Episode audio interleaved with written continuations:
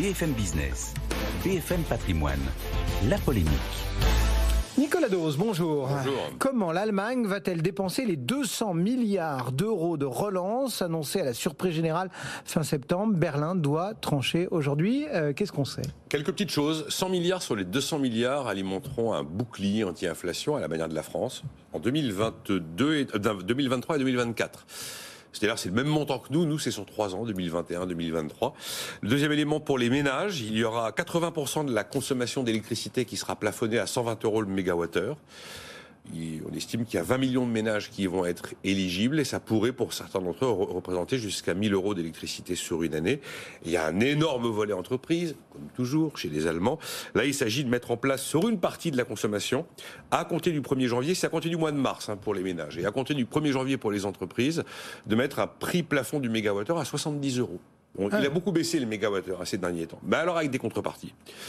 Euh, la première des contreparties, c'est que les entreprises doivent, dans ces conditions, conserver leur site de production en Allemagne. Et s'il y a eu BASF avait éventuellement l'idée d'aller produire ailleurs, par exemple. Et dans la mesure du possible, maintenir les effectifs. Et il se dit, mais là, on va voir ce qui veut nous être annoncé, que l'autre contrepartie, ce serait interdiction de verser des primes ou des dividendes à la direction ainsi qu'aux actionnaires pendant la durée du plafonnement. Je vois pas comment c'est possible. Je vois pas comment on va pouvoir figer euh, les dividendes, notamment pour les actionnaires, pendant deux ans. Ça me prend- enfin, pourquoi pas En tout cas, l'idée allemande, contrairement à l'idée de la France, c'est quand même de laisser clairement un signal prix. Ça veut dire qu'on met un bouclier tarifaire qui limite l'envolée des prix de l'énergie, mais qu'au-delà d'une certaine consommation, c'est à ce moment-là le prix de marché qui s'exprime. Il faut reconnaître que le choc inflationniste en Allemagne est quand même vraiment très violent et historique, puisque dans les derniers chiffres d'Eurostat qui ont été publiés il y a maintenant 48 heures, on dépasse les 11% d'inflation en rythme annuel, là où la France, en indice harmonisé des prix à la consommation, est à 7,1%.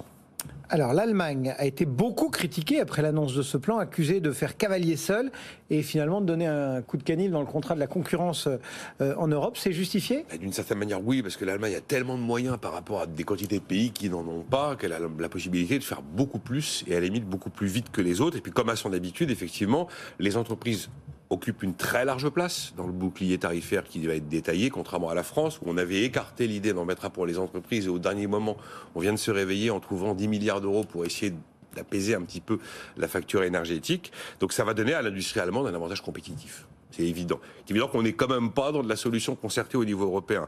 Et l'accusation, notamment, de, de, de- d'entorse à la concurrence, elle a été portée par le commissaire européen Thierry Breton, le commissaire français, c'est quand même une voix qui porte aujourd'hui à Bruxelles, ainsi que le ministre luxembourgeois de l'énergie, qui considère que là, on voit s'installer de nouvelles concurrences avec une course folle au bouclier tarifaire un petit peu partout.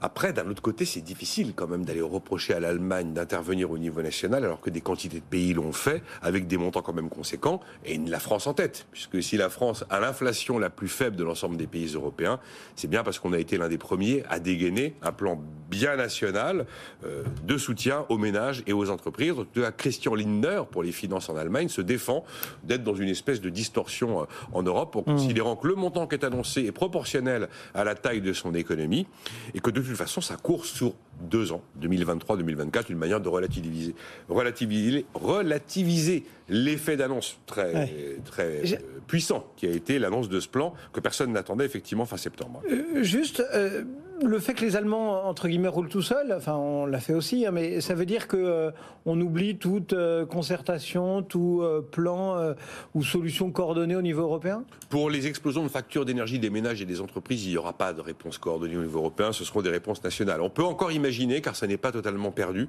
que l'Europe trouve une solution coordonnée pour réussir à définir un, un mécanisme de plafonnement du mégawattheure d'électricité produit au gaz. Pour l'instant, on n'y est pas à cause de la résistance de l'Allemagne. Dans là où ce plan est plus compliqué pour l'Allemagne et où il la place dans une position ambiguë, c'est parce que désormais elle tient un double langage.